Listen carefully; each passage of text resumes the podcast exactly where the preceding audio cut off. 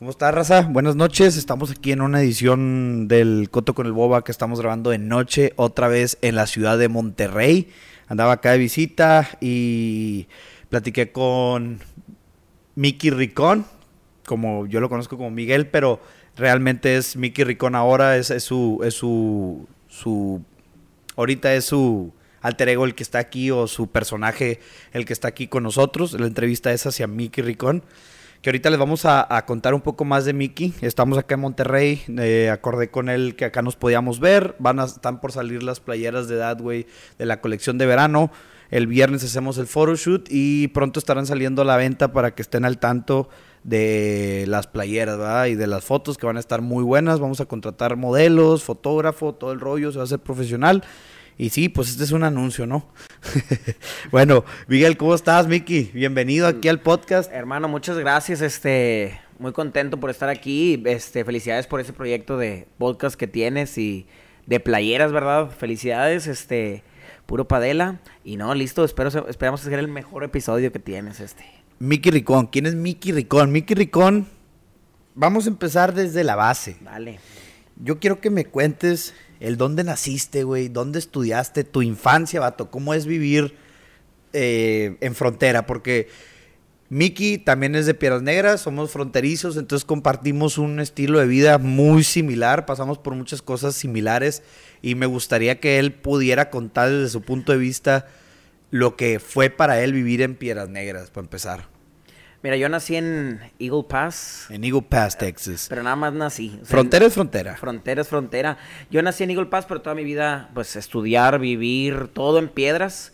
Entonces, tengo los beneficios de ser ciudadano americano, pero los, los uso también en México.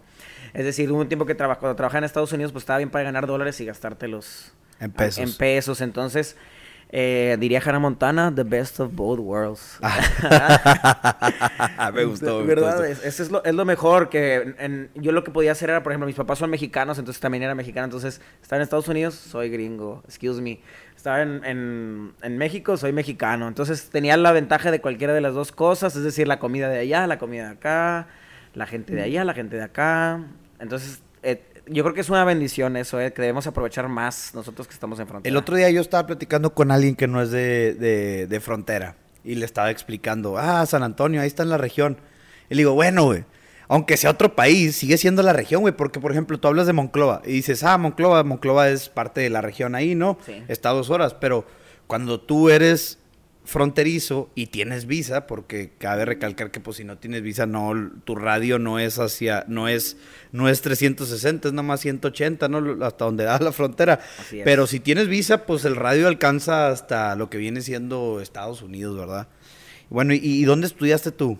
Yo estudié, obviamente, en Piedras Negras, ¿verdad? Hasta la prepa, desde kinder a prepa, todo en la misma escuela, Instituto Cumbres y Alpes, se vale decir, ¿va, Marcas? Se vale decir, ahí estuvimos los dos. Venga, Semper Altus. Y este, yo cuando terminé, Saltillo fue la opción más sencilla. Yo tenía familiares en Saltengo y tenía en ese entonces también familiares en Saltillo. Entonces tenía la opción de irme a vivir con, con mis tíos para no, no estar solo y tener las facilidades de vivir con un familiar. Este, y, muy a gusto, Saltillo, se me hace que es como un Monterrey más chiquito. es decir, cualquier cosita que pasa acá nos salpica un poquito en Saltillo. Entonces estaba padre. No estaba ni tan grande Saltillo, así como Monterrey, ni tan chiquito como Piedras.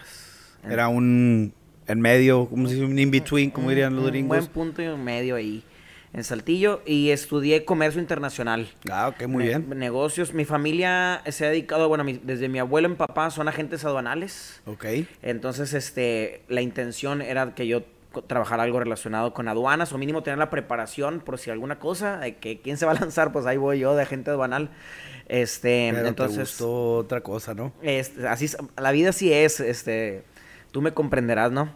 Yo te comprenderé. Oye, este, todo esto te lo pregunto para remontarnos a tus inicios en la música. Vale. Yo te voy a preguntar cuándo son tus inicios en la música y yo te voy a decir cuándo son. O cuándo creo yo que empezaron. Ok. Pues te voy a platicar mi, mi, mi versión.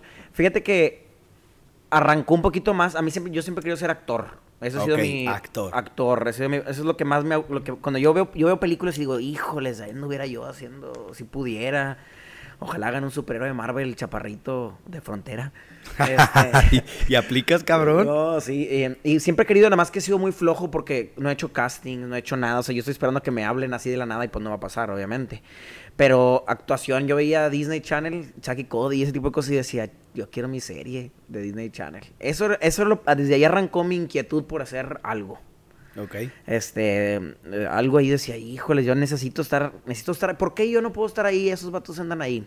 Pues bueno, este, y cada vez que me lo preguntaba decía, es que estamos en Piedras, ¿qué onda? Piedras, capital del mundo, ¿cómo rayos voy a...? Mira, creo que eso sí es una cosa completamente verdadera y en tiempos pasados, pobre de la raza que estaba en piedras y quería sobresalir porque no había redes sociales, no había manera que te escucharan, no había manera que se distribuyera lo que hacías, pero o gracias a Dios, pues la era digital nos está dando todas esas oportunidades que tal vez eran imposibles en cierto tiempo. No, no, no, y eh, haz de cuenta que así arrancó la inquietud, digamos, y no había ni manera, o sea, ¿cómo rayos alguien de piedra va a decir, yo quiero ser actor y quiero salir en no, ya ni siquiera decir la Rosa de Guadalupe, qué complicado, o sea, poder pegar en, alguna de esas, ¿verdad? No, pues tienes que ir a vivir a pinche Ciudad de México. Tenías que jugártela. Entonces, pues ahí empezó la onda. Yo dije, quiero, quiero ser actor.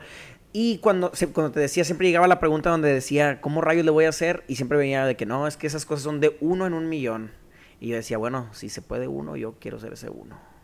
Así es esto. Eh, así yo dije, si hay un espacio, híjole, o sea, entonces sí quepo, sí se puede. Te lo tienes que hacer y, y, y, si no hay, te lo haces, ¿verdad? Como te digo, te lo tienes que hacer. Exacto.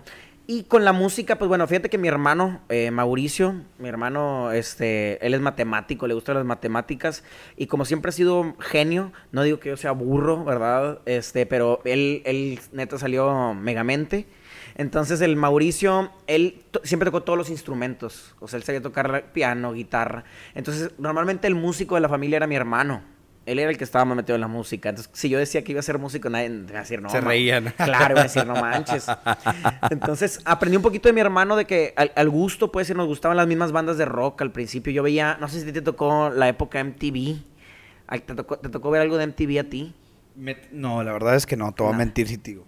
Ahorita puro Acapulco Shore, no en MTV. Y en, MTV me tocó ver, eh, salían videos de, por ejemplo, pues de Eminem cuando apenas estaban saliendo. Entonces, yo también había muchas ganas de que, híjoles, como yo quiero salir en el top 10, una canción mía que salía en el top 10 de MTV. O sea, era un sueño súper guajiro, súper loco. Y mi hermano empezó, ah, los dos veíamos, nos gustaba mucho Green Day, Simple bueno, es que cuando me dijiste lo de, lo de MTV, sí sé que esas eran las canciones de MTV, pero yo no veía MTV porque no sé por qué no lo veía, güey, pero tengo muchos amigos que sí lo veían. Bueno, entonces, o sea, tu generación sí veía TV. Sí, exacto. Eso es lo que quería dejar como en claro, que mi generación sí lo veía, solamente yo no. Ah, ok. no eras niño en TV. No. Este, no, y haz de cuenta que yo mm, empecé con esos con Panda, My Chemical Romance. Entonces nos gustaba la... Ahí fue el acercamiento a la música, me gustaba 50 Cent. Y fíjate que había un artista que, no quiero decir que fue mi, como que mi inspiración, pero fue como que lo que más me relacionó un poquito al, al urbano fue Sean Paul. ¿Sabes Sean Paul? Sí, sí, sí. En ese, The way to beauty. Ese es Sean, Kingston. Puta madre, Sean Paul. Sean Paul tiene la de Temperature. ¿Has escuchado la de Temperature? You from the storm. Oh, ah, ya, ya. Bueno, ándale. Sí, sí. Bueno, esa canción como que me gustó mucho y fue como que, a ver, ¿y cómo escribió la canción? Y ya me empecé a involucrar un poquito. Daddy Yankee, 50 Cent, un poquito fueron como que los primeros que escuché urbano hasta que topé con Cártel de Santa. Alguien me enseñó Cártel de Santa. Pinche Cártel de Santa, un joyón. Y dije, ¿qué es? Dije, esto es lo que yo quiero hacer, pero eso está, eso ya pasó lo explícito a lo que yo haría. O sea, lo escuché y dije, ¿qué es esto? Eso se volaron la barda estos vatos. Estaba demasiado crudo, demasiado fuerte. Y pues no sé, me erizó la piel, Cártel de Santa, no, no puedo creer que, que eso fue donde yo dije, estos están haciendo algo que me interesa un poquito. Yo no, sé por qué de repente la gente no entiende el gusto por el rap, el hip hop y la, la ¿cómo se dice? La crudeza, ¿cómo, ¿qué fue lo que dijiste ahorita, la palabra que utilizaste? Crudo, así, es así, pelón, haz de cuenta, sin pelos en la lengua. El rap se caracteriza mucho por eso, de que no tienes que metaforizar las cosas. Es decir, si tú quieres decir de que hay muchos pobres en la calle, en, lugar de, describirlo con otras palabras, lo dices. Hay chorros de pobres en la calle. Me explico, sin problema, sin problema alguno. Así lo dices, claro y directo. Entonces, esa es una ventaja que tiene el rap a comparación de muchos otros géneros que no son así. Bueno, y regresando al tema de, de la música. Haz de cuenta que yo, al principio cuando mi hermano tocaba, tocaba mucho con Adrián Saucedo Ok. Adrián Saucedo tocaba la batería muy bien. Adrián Saucedo también es una persona de piedras negras. Este, Y él tocaba la batería con mi hermano. Yo me acuerdo que los veía tocar. Y yo decía, no, hombre, yo quiero hasta se quería hacer mi banda yo, pero yo no tocaba ningún instrumento. Mi hermano tocaba los instrumentos. Entonces, más o menos yo dije, no, pues voy a escribir canciones. Ahí, por ahí fue mi primera inquietud. Voy a empezar a escribir canciones. Pero yo estaba como en segundo de prepa. Ok. Tenía unos 16, 17 y, o 15 más o menos. Yo ya andaba de que necesito escribir canciones, quería escribir y me daba cuenta que se me empezaba a facilitar, que, que era ocurrente, ¿verdad? Que tienes que ser creativo para ese tipo de cosas. Pero escribía canciones rockeras, porque yo escuchaba rock con mi hermano. Era tu influencia. Era lo que de ahí me iba. Hasta que yo dije, yo, yo decía, voy a escribir canciones para que las demás personas lo canten. Y de repente decía, pero estoy escribiendo cosas que me pasan a mí. O sea, escribía, o sea, escribí una frase que algo que me ha pasado en el día, dije, pero la otra persona la va a cantar como que no, no, no encaja. No va. Entonces dije, no, voy a escribirlas para mí. Pero dije, luego, yo no canto, yo no tengo voz de cantante a la fregada. Entonces ya empecé como a acomodarlo y dije, ¿qué hago? Y luego Sean Paul, Sean Paul. Y ahí fue, fui más o menos hasta que dije, ¿sabes qué? Voy a escribir rap, en el rap, en el rap no cantas tanto. Haz de cuenta que fue como que ahí más o menos lo empecé a acomodar y dije, yo sí puedo rapear y empecé. Con los talentos que tenías empezaste a acomodar las piezas. Sí, y en el 2010, 2011, que fue donde yo saqué lo primero que hago, ahorita vamos a llegar ahí, a mis primeras canciones, estaba muy fuerte Lil Wayne, Drake o sea, acaban de, Drake acaba de empezar, haz de cuenta, a pegar. Entonces fue, fue como que muy fuerte la influencia de, de Lil Wayne. Es, es, fue una época muy fuerte. Sobre lo que hiciste en ese momento. Exactamente. Entonces, ahí como vienes tú, la, la, influencia de Estados Unidos. entonces empezamos a grabar canciones. Mi hermano, que hacía, que sabía tocar la música, él hacía los beats al principio. Con Fruit Loops, ¿verdad? En FL. Él hacía, hacía las pistas y nos grababa ahí en la laptop obviamente todo súper casero, de lo que le sigue de casero, haz de cuenta, con el micrófono de Guitar Hero, y la madre. Así. Y con autotune lo que se pudiera. Y grabábamos canciones, pero era por gusto, ¿verdad? Me explico. No teníamos una mentalidad de que esto va a pegar, vamos a hacer los próximos Lil Wayne. Obviamente no, pero era lo que nos gustaba, era el, origen. De ahí salieron las ganas, digamos, ¿verdad? Y, pero realmente salieron ahí. Yo me acuerdo muy bien que en las en los talent shows también rapeabas, güey. Todavía no llegaba ahí. Ok, o sea, o sea todo eso estoy adelantando. Ya te fuiste, nada te creas. Unos meses, eh, nada más. Y haz de cuenta que se empezó a formalizar un poquito porque yo tenía canciones, pero no las enseñaba. Ok. Yo tenía que grabar las canciones, pero dije, no las voy a enseñar. Me da vergüenza todavía que me vieran, que yo de repente, imagínate un niño del cumbre rapero. Y en ese entonces todavía más difícil, ¿eh? O sea. Nadie sacaba nada, güey. nada. Eh, no se podía, aparte. No, no, y como que no, no encajaba ser niño cumbres con niño rapero. ¿Me explico? Entonces, este. Era como burla más que nada. Entonces, al principio, creo que nos tomamos unas fotos así medias locas o algo. Y en mi salón en tercero de prepa, no sé si te acuerdas, ya podías llevar laptop. No sé, si, no sé si lo cambiaron ya que a todo prepa podías usar, pero en tercero de prepa era cuando nosotros empezamos a usar laptop apenas. Entonces yo me acuerdo que en mi salón yo dejé mi laptop y alguien la agarró así sin permiso. Ya sabes, güey, cabrón, es la raza. Y se pasaron mis canciones de, o sea, en un USB alguien las de que, ah, qué rolas, y no sé que me las bailaron todas y todas las traían. No mames, en ah. sus celulares que eran así que se levantaban para arriba. pues al principio se les pasaron a sus laptops, eso fue lo primero, ya todos traían mis rolas y yo decía, híjoles, o sea, me da mucha vergüenza porque no era algo que yo hice para que todo el mundo lo viera, era como que entre, entre nosotros. Y este, ya como se empezó a hacer así, yo empecé a calmarme de que, pues bueno, ya todo el mundo ya lo tiene, ya X, ya, ¿verdad? Ya me vieron, ya rompí el hielo, digamos, hasta que hice un video musical. Ese fue el primero, primero que hice. Un chavo me dijo, hacía videos de YouTube, me dijo, ¿sabes que te grabo un video de música? Estamos hablando de los 2011. 11 cuando subir un video de YouTube era de que, a la madre, güey, ¿cómo se sube un video de YouTube? Yo quiero subir un video de YouTube. O sea, eran esos entonces, para que entiendan el por qué había un vato que se dedicaba a subir videos a YouTube, era por eso, güey. Estábamos en una época que YouTube era nuevo, que apenas estaba así, que a la madre, ¿viste el video de este YouTube? No existía Instagram y si, si lo existía era muy poco utilizado, Facebook tenía jueguitos, o sea, eran otras, eran otras épocas. Otra cosa que también era novedosa es que en Piedras Negras, de donde somos, hay músicos, eh, pero sacar un video musical también era como que complicado, es decir, no había de que grupos de que ah, están sacando videos de música artistas, incluso no solo raperos, sino bandas o lo que sea, era muy complicado, no sé si era costoso en ese entonces, no recuerdo, eh, pero sacamos un video de música y haz cuenta que yo decía, híjoles, pues bueno, mínimo con que tenga, que llegue a 500 vistas, ese era mi objetivo, me acuerdo que dije, en YouTube, que tenga 500 vistas. Yo me acuerdo que el primer día hicimos 5 mil. A la madre, vato, ese son, entonces- son buenos números. Ajá, para ese entonces era 5 Ese video sí lo vi y tengo, tengo preguntas sobre las- ese se video. vale, se vale hacerlas, este, porque está loco ese video. No sé si es el mismo, pero eh, ese, hay, hay uno que se llama La, La gente tiene cash. ¿Ese, ese es el video o tú hablas de la legacía? Ah, creo que hablo de la legacía. Ok, ahorita nos pasamos a la legacía. El primero fue la el primero fue la gente, la gente tiene cash, se llama Seguimos en el juego. Era un video que hicimos en pantalla verde, estaba bien fumado, tanto que estaba tan loco que yo me acuerdo que en el salón, en, la- en el proyector lo ponían a los, o sea, los profes lo ponían de que vamos a verlo y que, o sea, sí, se hizo, se hizo cultura general en el Cumbres. Pero mis amigos como Sosa estaban en el Cebetis, que es otra escuela de Piedras Negras, y Chasco, mi amigo, estaba en high school, pues tuvo impacto en la high school, en el Cebetis, en el Colegio de México. Entonces abarcamos todas las escuelas y eso hizo que se hiciera un poquito más viral el asunto. Por eso 5 mil en un día. Viral, en ese entonces 5 mil en un día en YouTube era a la madre 5 mil en un día en YouTube.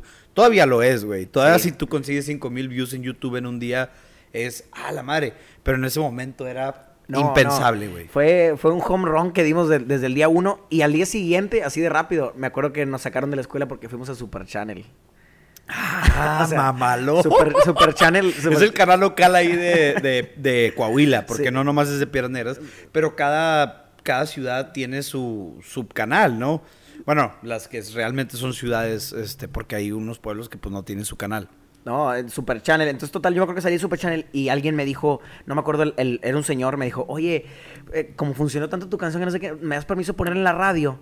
No me acuerdo si era, no, no quiero- no quiero mentir, pero una estación de radio, voy a decir, creo que era EXA. Entonces, este, y EXA iba a pasar la canción y me acuerdo que todos en el Cebetis hay un Oxxo enfrente, ¿verdad? Sí, ahí hay un Oxxo. Todos, haz de cuenta que ya habían dicho que le iban a pasar a mediodía y era de que reunieron en el Cebetis todos porque le van a pasar en el Oxxo y en el Oxxo se oía la radio por afuera, tenía bocinas del Oxxo. Ah, no Entonces fue como una reunión y todos pusieron la canción y estábamos cantando todos afuera el Cebetis, o sea, la canción esta. O sea, No había celulares que grabaran, por lo que probablemente No, no, no. exista material de esto, pero vamos a creerle a, a Mickey. Sí, no. No tiene por qué mentirnos. fue bomba. Entonces yo me acuerdo que, eh, o sea, empezó a ir muy rápido esto, eh, muy rápido. O sea, te estoy diciendo que ya llevamos dos días y ya en la radio, en la tele, o sea, que nos recibió muy bien la gente, aunque era burla al principio porque era de broma, no lo estábamos haciendo profesional, no habíamos grabado en estudio bueno. Las pistas que hacía Mauricio, y Mauricio tenía unos 12 años, o sea, me explico, el contenido tampoco era buenísimo para el impacto, pero era novedoso, ¿verdad? Era, ¿qué onda con estos vatos tan locos haciendo rap? Aventados. Ajá, la verdad no, nos arriesgamos. Y este, para mí fue complicado. Ahorita también volvemos para la legacía, perdón, pero voy a dar un brinquito así de unos años. Tú date. Fue complicado pasarme de eso que parecía broma a juego a hacerlo en serio. Por ejemplo, si tú ves la legacía, a ver mis videos actualmente, hay un cambio completamente drástico. La legacía sí fue algo que no te voy a mentir. Ok, ya podemos tocar ese tema. Después de, de esa canción sacamos otra. Cuenta que nosotros teníamos muchas canciones, no teníamos Ok. nomás esas. Entonces era como que, ¿cuál grabamos video ahora? Y ah, pues como que acabamos de grabar la legacía, vamos a hacer la legacía. Entonces fue un video, te voy a platicar el contexto y tú dices qué dudas tienes. Ok. Enfrente de donde grabamos el primer video había un hotel abandonado.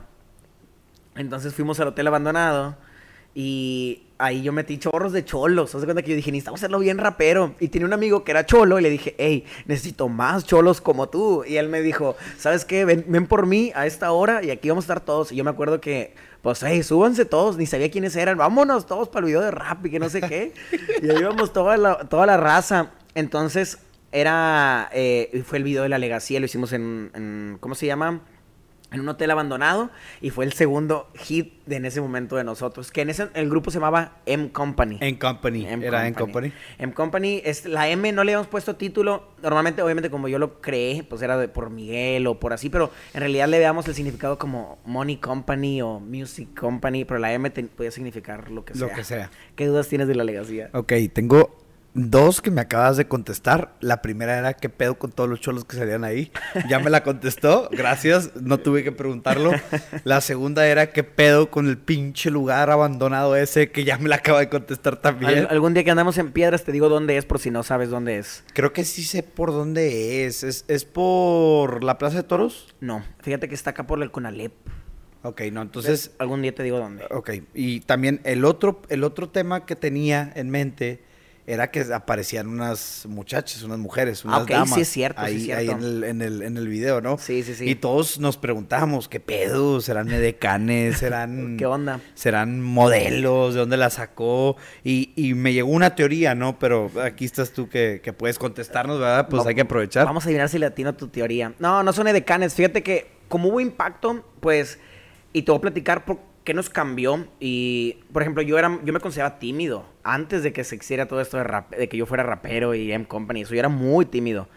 Mis amigos también, o sea, Sosa, Chasco eran súper tímidos y eso como nos dio de que un estatus un poquito más alto porque había chavas que sí les gustaba eso. Decían de que, ah, Miki, o sea, Miguelito canta.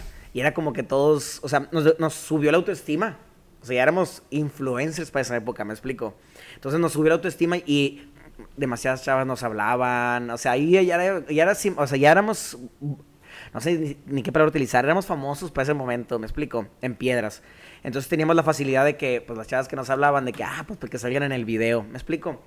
Normalmente yo en mis videos siempre tengo ese problema de que si pongo chavas, de ese tipo de elementos, si ves mis videos, yo meto poca gente. No sé si es, no sé si es, no es algo que, que se distinga, pero yo trato en mis videos meter muy poca gente, cuadro chico, siempre, no sé por qué.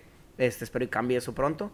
Pero en ese video igual, yo decía, ¿quién, qué chavas le decimos? Y me acuerdo que unas chavas me hablaron y vámonos para el video. Fue así rápido, no eran edecanes, pero pues esa, pues esa era la teoría o eran contratadas acá. Trae- traes la teoría bien. O sea, bueno, la teoría que yo tenía era correcta. No, Sí. no me acuerdo quién me la dijo, pero me dijo Sí. que eran eh, amigas suyas que les tiraron un, un Facebook message. así Porque en ese fue. momento no había WhatsApp. No, era, incluso no me acuerdo si ese entonces todavía había Messenger. Messenger. Creo que para ese entonces ya no, pero pudiera llegar a ser ahí. que sí, güey. Finales del Messenger, inicios del Facebook. Ah, exactamente. Entonces, no, sí eran, eran amigas. De hecho, ni me acuerdo qué escuela, creo que así como que primero de prepa el Cebetis y nosotros en tercero. O sea, fue ese, ese, ese momento. Pero eso fue la, la legacía. La legacía en realidad fue también una canción de a juego, de broma. Nosotros a lo mejor no lo tomábamos tan a juego, sí lo disfrutábamos bastante. Pero esa, esa canción, esa, esa canción, ese video, sí se, se tomó de burla. sí, Sí, claro. mucha gente era de que la le sí. y luego a ver, porque cuando decían si era algo serio, porque cuando llegan al punto de la legacía es tu mamá, tu papá y tu, Tu perro. perro. O sea, ¿hay alguna atrás de eso, güey? Fíjate que más o menos. O si era broma todo. Pues es que no era broma, pero tampoco era en serio. Está en el in-between, dijiste tú ahorita, ¿verdad? Checa, te voy a decir cómo era. Es que cuando, cuando nosotros grabábamos, no había un proceso tanto de edición. O sea, no creas que Mauricio, mi hermano, editaba y decía de que, a ver, vamos a... O sea, no había... Era de mucho- que ya dijiste eso, ¿no? Ya te chingaste, se- vato, porque yo no voy a corregirlo no, de nuevo. No me estés... Ajá, yo tengo clases mañana, así que no me pongas a editar. A- a- eso, es una, eso es una parte de por qué existe ese tu mamá, tu mamá y tu perro. Y también existía este... El aspecto de que, de que nos dio risa y se quedó. ¿Me explico? Ok, sí. O sea, no, no, no teníamos un filtro, entonces ya lo dijiste y se oye bien. También cuando grabábamos, no creas que existía de que, oye, salió mal esa toma, repítelo. No, era de Era que el chilazo la primera. Y, en ese también, otra cosa de M Company es que yo escribía todo. Tú eras lo, lo el... de tu mamá, tu papá no, pero todo lo demás, o sea, los versos, los raps, así que iban más o menos así, yo lo escribía. Por ejemplo, tus compas, el Chasco y Sosa, ellos no escribían sus participaciones dentro de, M Comp- de las canciones de M Company. Tratábamos de que todos escribiéramos. De hecho, Chasco escribía bien, la verdad, para darle puntos a Chasco. Saludos a Chasco. Escribía bien, pero normalmente era de que yo tenía la facilidad. Entonces, escribía algo y ¿te gusta? Sí. Vámonos rápido a grabar. Y pues no había tampoco mucho tiempo de ensayar tampoco. Entonces era rápido de que, a ver, ni siquiera sabía qué decía, ya lo iba a rapear. O sea, ¿me explico? Nah, Bueno, y era- éramos unos huerquillos, güey. Bueno, tú también eras también era un en huerquillo y súper inmaduros y era por diversión. No había una seriedad musical todavía. Entonces, pues la legacía es el resultado de, pues, juego, ganas de hacer algo, divertirnos, más cholos, más un lugar abandonado y pues más piedras negras. Modelos. Modelos, este, entonces... Es, es una mezcla de todo. El- la, la legacía es tu mamá, tu papá y tu perro. Eso es, ¿eh? Eso es, para que lo, lo recuerden, cabrón. Pero, pero en, real- en realidad, este, esas canciones, aunque sean burla, lo que sea, porque yo también a mí me da mucho cringe verlas, no creas que yo también las veo digo, qué orgullo. Pero, pues son el inicio, me explico. Cuando uno empieza en algo, eh, a, mí, a mí, al saber que existe, para mí es- fue el primer escalón a mínimo aprender a escribir, a aprender a hacer un video de música. Me explico, a lo mejor son, eh, pues me salió mal o lo que sea, o salió de burla, pero bueno, ya, empe- a- ya Oye. empecé. Pero creo que todos empezamos por algo similar, güey. No sé si tú sepas que, bueno, este no es mi primer proyecto audiovisual, si lo quieres llamar de esta manera. Ok. que a veces puede ser un poquito más audio porque es un podcast y lo subo en Spotify y ahí pues no hay video, ¿verdad? Muy bien. Pero hablando de, de que este es mi segundo proyecto audiovisual, tuve uno primero, güey. Ok. Que era Bob Aventuras. Ándale. Y era yo, Luisito Comunica, hasta ahorita, hasta la fecha. Qué padre. Este, yo lo admiro mucho. Es una persona muy dedicada, trabaja, con- es constante, perseverante. eh, desarrolló un esquema de youtuber que no existía. A lo mejor tomó mucho, ex- mucho referencias de otros youtubers, pero lo que él logró, lo que él es y lo que él está haciendo, yo creo que era algo sin precedentes. A lo mejor ahorita ya hay muchos que tratan de copiarlo o hacer algo similar, que no creo que esté mal, pero Luisito es Luisito. Y en, su momento yo, muy influenciado por él, empecé a hacer vlogs, güey. Qué bueno. De este, cuando estaba en tercero de, de preparatoria, empecé a hacer vlogs, vlogs muy chingones, de mucha calidad para mi gusto, güey. Pero pues estaba todo pendejo, hacía una voz acá como de, como neutra, sin acento, güey, no norteño, no.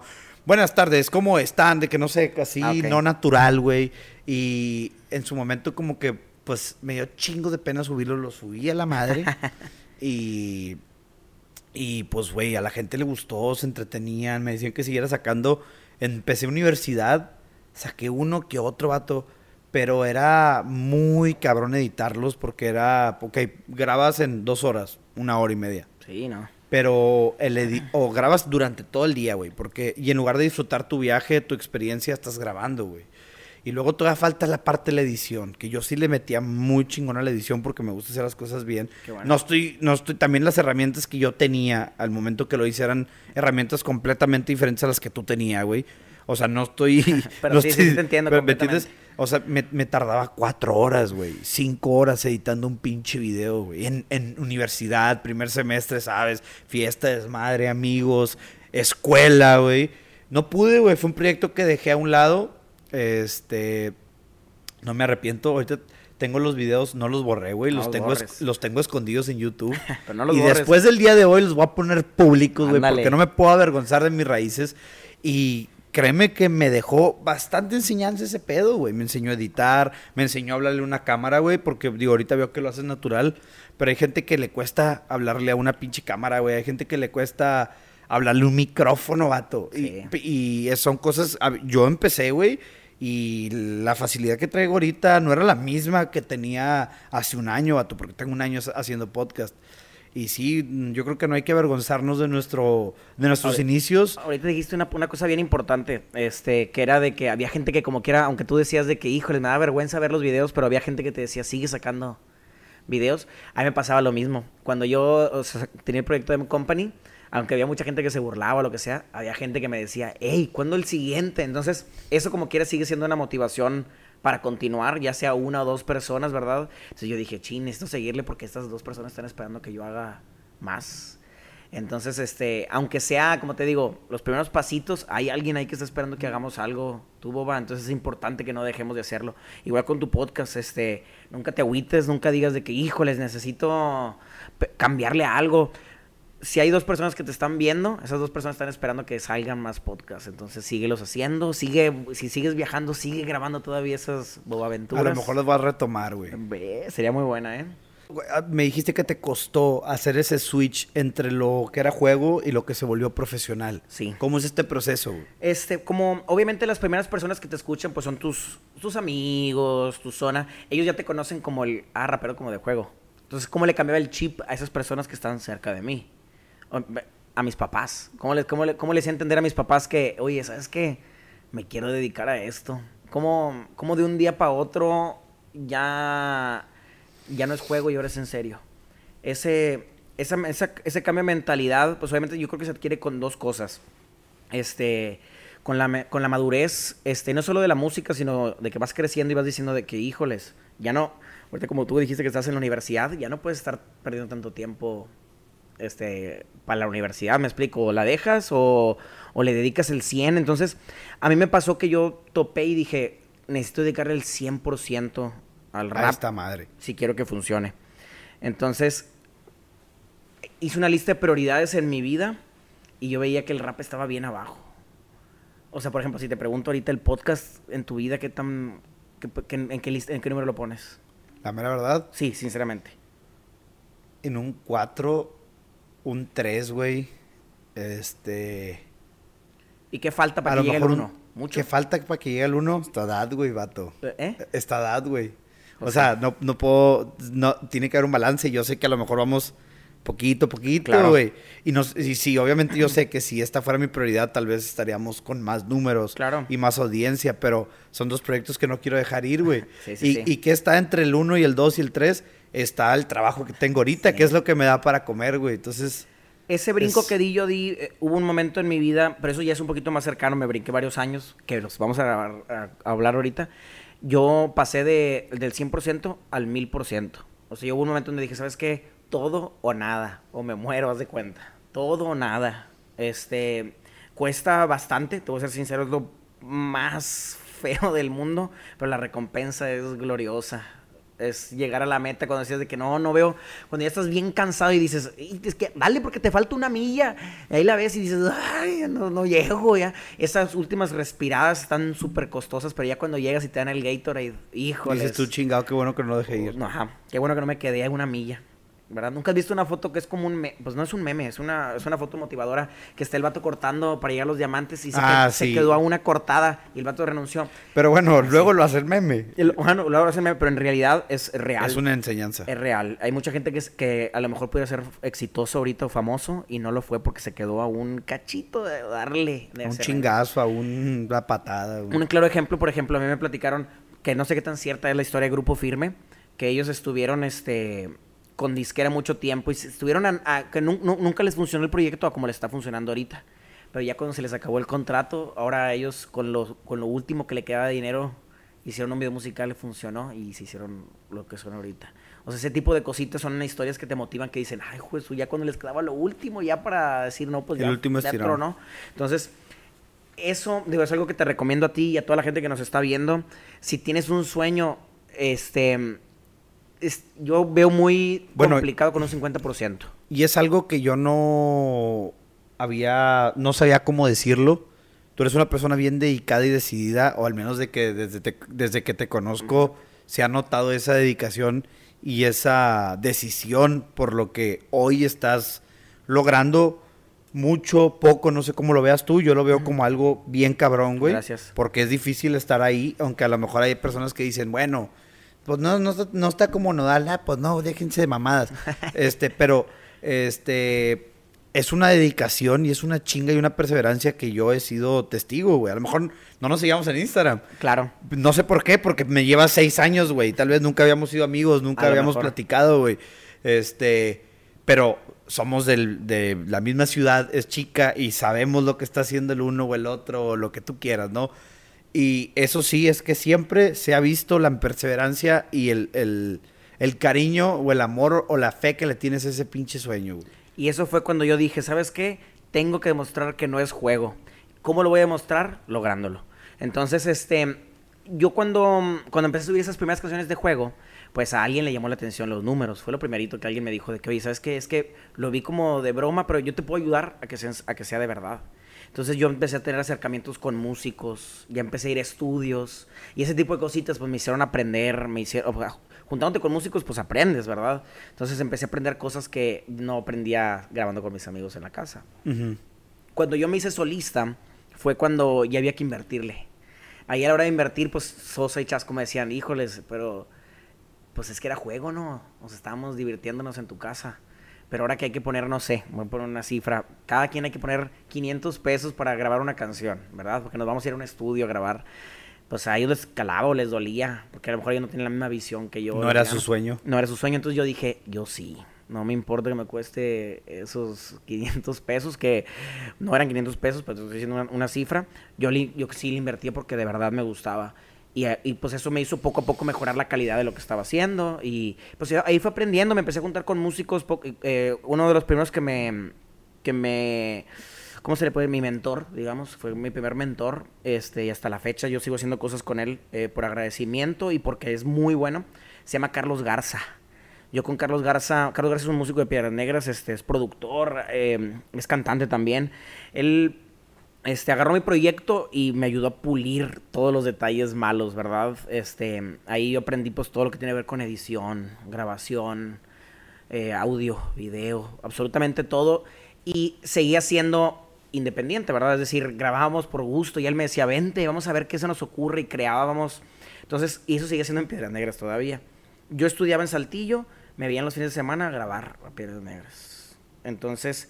Gasolina, tiempo. Todo, y prepararme antes de ir a grabar. Él me acuerdo que entre semana me mandaba pistas, cosas de ideas, y yo me venía y le decía, ¿sabes qué? Eh, cámbiale esto al beat, y luego grabábamos, y te dejé las voces, y híjole, no acabamos, el próximo fin que venga lo acabamos. O sea, así informal, ¿verdad? Pero con un chorro de ganas. Y esas ganas, este, siguen, boba, hasta la fecha. Yo tengo un mes que acabo de firmar con una disquera.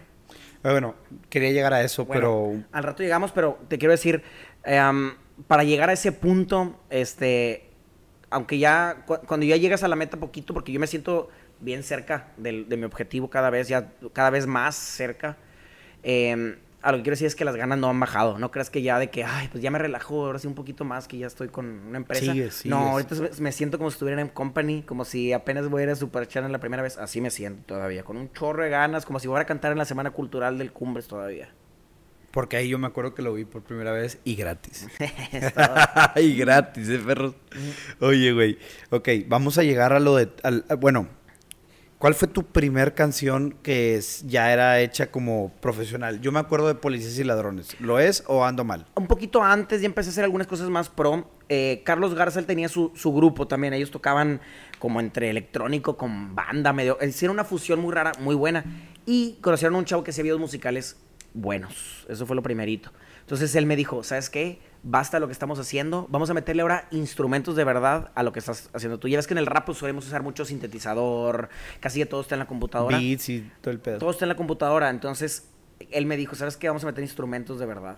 Vamos a meter un saxofón, así, vamos. Entonces ya le metí instrumentación de verdad e hicimos un video musical que ya me costó, creo que lo primero que pagué fueron de que 8 mil pesos. Y... ¿Que duelen? Duelen, Bueno. Fue, fue mi primer, eh, por eso digo que fue mi, primer, video. Putazo. Ocho mil bolas. Y este, mi video, pues pone que ese, eh, se llama Casanova, ese video. Ah, sí, cierto. Casanova, Ella me quiere, me, Bueno, esa, sí, sí, sí, esa canción fue la más pro, porque yo me acuerdo cuando lo hice, ya recibía mensajes diferentes de burla a, de gente que me, que me acuerdo que mandaba mensajes de burla, ahora me mandaba de que, ay, está, está cambiando la cosa. O sea, y ese tipo de mensajes a mí me, también me, me cambiaban el chip. Yo decía de que tengo que seguirle. Y empecé a hacer cosas, empecé a hacer cosas. Llegué a un punto donde ya empecé con colaboraciones también, porque ya había gente que le gustaban mis videos y decía, yo también quiero hacer lo mismo que tú. Y ahí salió la idea de grabar con Magabi, de Pequeños Gigantes. Este, yo tengo eh, Magabi de Pequeños Gigantes, ese fue mi primer video que llegué al millón. Nunca había yo sentido esa sensación de que un video llegara al millón. Ese video tiene cuatro millones. O nunca había sentido esa sensación, se siente bruto. Digo, no, te, imagino, no, cambia nada, ¿verdad? Obviamente, de que sigue siendo la misma persona, pero, híjoles, eh, o sea, el primer millón, este, yo solo quiero pegar en la radio.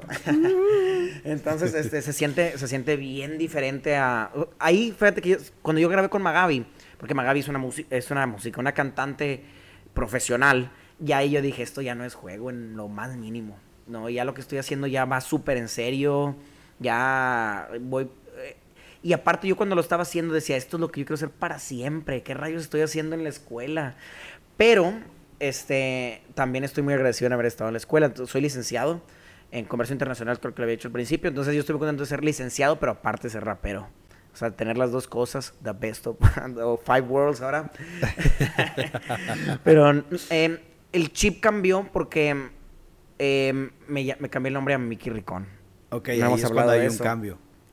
A mí me decían Mickey Ricón porque yo llegaba a los estudios en carro. Nada que ver, ¿verdad? Pero el hip hop siempre ha sido urbano, siempre ha sido de clase baja, siempre ha sido de salir adelante. Entonces cuando yo llegaba en carro, tampoco llegaba en un carro muy lujoso, pero llegaba en un carro y era de que no manches, ya llegó el Ricky Ricón. Eso fue lo, así fue como me empezaron a decir Ricky Ricón. Y era como burla también.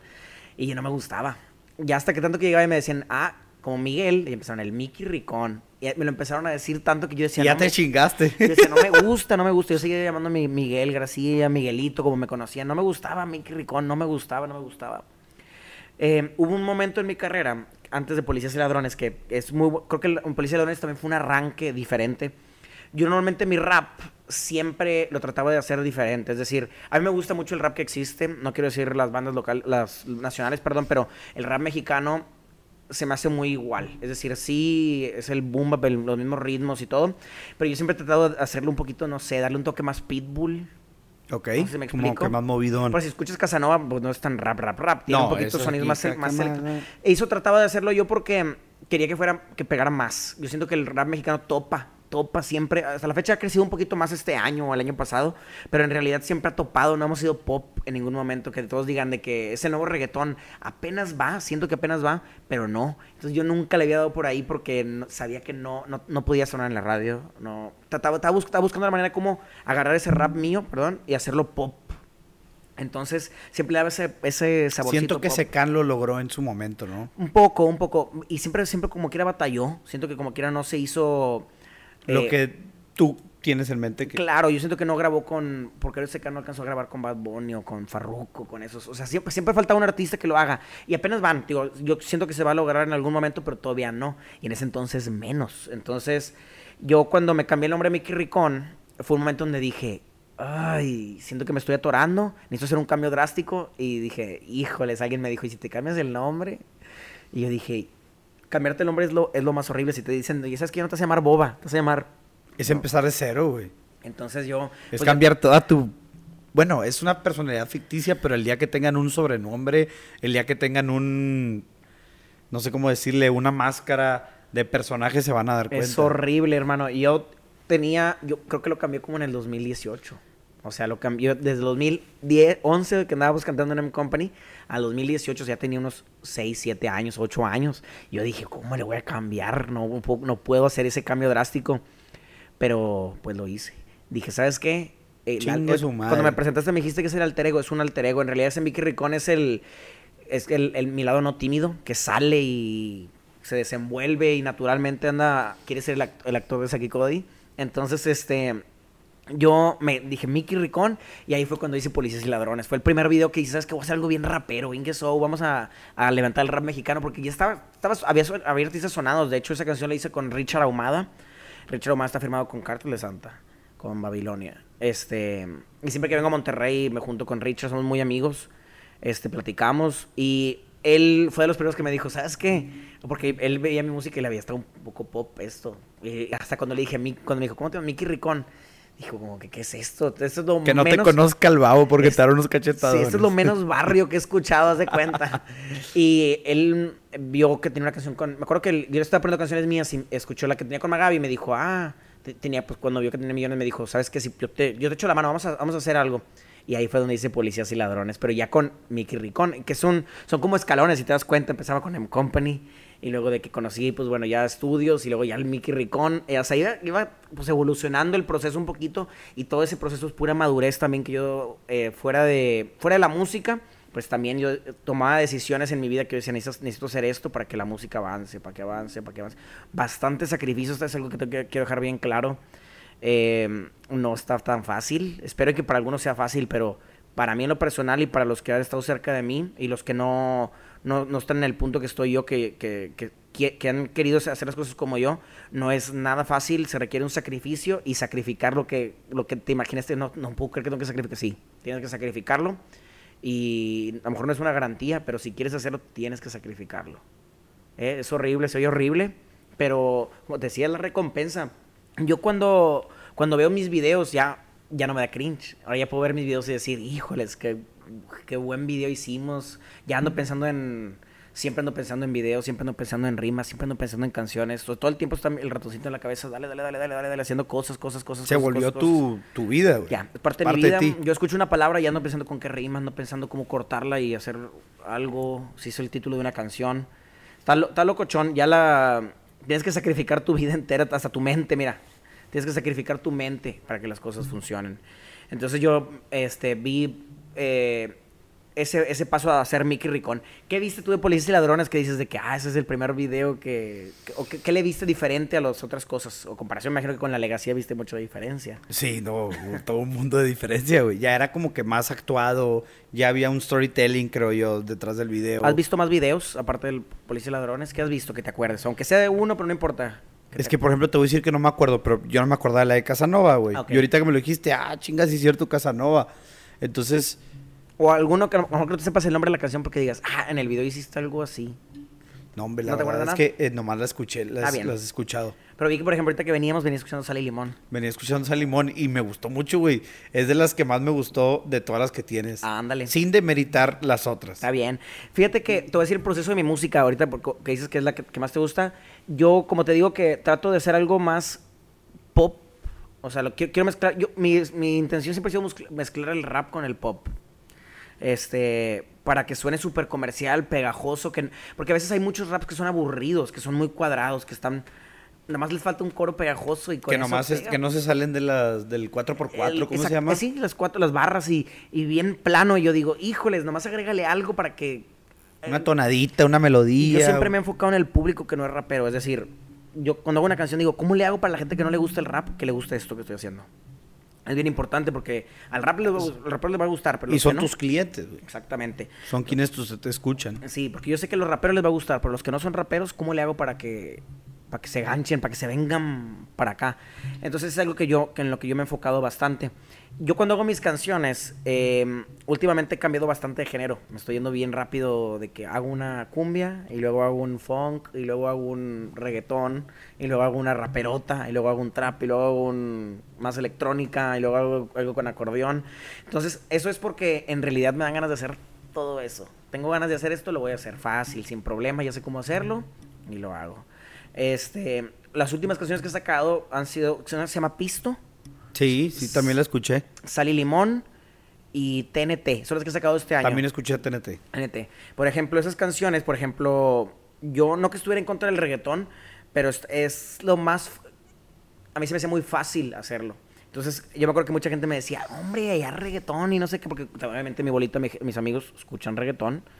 Y yo decía, cuando haga reggaetón, voy a hacer muy buen reggaetón. Yo les dije, cuando, cuando en algún momento que tenga oportunidad de hacerlo. Y fíjate que tuve la oportunidad el año pasado, en, en mayo también, ¿no? creo que el- la segunda semana, de- aquí estamos. Ya sé- Estamos en mayo. ¿Pero mayo qué? Mayo 12. Ok, creo que por mayo 12 también del año- 11. creo que 11, 12 del año pasado también yo canté, conté con Joel y Randy.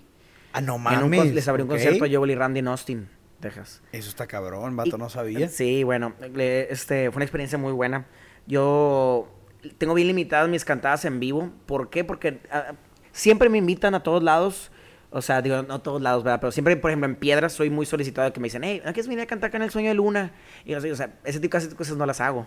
Entonces, No, güey, qué chingo vas a hacer cantando el sueño Bueno. de luna. Con todo respeto, el sueño de luna, pero es una cafetería, bueno, vato. ellos de repente tienen banditas que van y tocan. Entonces siempre me, o sea, Sueño de Pero Luna me creo que son diferentes que una banda toque y amenice el lugar Bueno. a que un rapero le caiga. Ah, lo lo- en lo local me invitan bastante, por ejemplo, también que andamos quemando los lugares de piedras, pero no, me, me invitan mucho en piedras y no lo, no, lo- no, no canto. Prefiero mejor esperarme a tener algo muy bueno y cobrar más, que sea, o sea, que, que valga la pena lo que estoy haciendo. Entonces, cuando recibí la oportunidad de Joel y Randy, yo canté puro rap y Joel y Randy era, venían con Zafaera, o sea, era puro reggaetón. Venían con Bonita, ¿cómo se llama? Sí, o- Hola, también tienen la de, bonita. la de Hola, ¿cómo se llama? Eh, eh, o sea, Hola, que dime que no andas sola. Pura de esas, luego, eh, cuando siente, luego, cuando siente el El boom, boom de eh, este- traían, soy una gárgola, traían puras rolas, pues reggaetón, reggaetón, pero reggaetón. Del bueno, esos yo- vatos son Y maestros. yo llegué cantando rap mexicano, o sea, llegué cantando bumba, canciones más así, rap, y, y la- el público me recibió bien, la neta, me fue muy bien,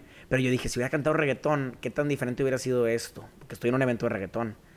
Entonces yo sentía que ya, después de lo yo y Randy me empezaron a hacer invitaciones. Como estaba el COVID todavía, este, la pandemia, hubo muchos años que se me cancelaron. Yo le iba a abrir a Kazu, Nicky Jam. O sea, varias veces me ofrecieron o sea, sí, sí, sí, muy buenas. buen- buenas Me oportunidades. están haciendo muchas muy buenas ahí en Texas, todo, todo en Estados Unidos. Y este, yo dije, necesito prepararme con reggaetón. Sacar algo. Ajá, algo de reggaetón. Y yo dije. Una para darle a la gente y, lo que y quiere. dije, necesito hacer reggaetón más mexicano. Entonces empecé a agregar guitarritas y cositas así. Por eso hice sal y limón y eso, porque eran con la intención que de el cantar. tequila y la madre no dice la rola. No, está muy bien, güey. Entonces eran, eran apuntándole un poquito a esa onda de que me estaban invitando a cantar un poquito más con los reggaetoneros, porque esos son los que andan de gira constantemente. Entonces, eso fue, fue- ese fue el propósito. Dije, ¿sabes qué? Tiene un, tiene un fin, vamos a hacerlo. Entonces me enfoqué mucho en hacer reggaetón, qué quiero hacer, eh, qué melodías, y es, la verdad tenía un objetivo esas canciones, y era porque, pues, gracias a Joel y Randy. Oye. Pues Lil Wayne vino a cantar a Laredo, Texas. No Entonces, mames, no sabía. Yo fui y, chécate, voy a platicar esta historia con Lil Wayne. Haz de cuenta que nosotros, en ese entonces yo me juntaba mucho con, pues, digo nombres, sin que eso, yo me juntaba mucho con Sosa, con, este, con Chasco, que son amigos míos de allá de Piedras y de Ile Paz. Este, y con ellos, pues yo me juntaba, y no, todavía no hacíamos música, pero nos gustaba, lo que hacíamos era juntarnos a escuchar música. Ok. Nos fuimos al concierto de Lil Wayne, a Laredo, nos fuimos todos, este, Laredo, Texas queda como a dos horas y media de Eagle Pass. exactamente, y Frontera también. Eh, también es frontera con Nuevo Laredo. Fuimos al concierto de Lil Wayne, era un miércoles. Me acuerdo que no íbamos a ir a la escuela porque íbamos a ir el miércoles a Laredo del concierto, íbamos a dormir allá. Y cuenta que ya estamos todos afuera del concierto, por una rara razón no nos dejaban entrar a nadie, estaba llenísimo afuera.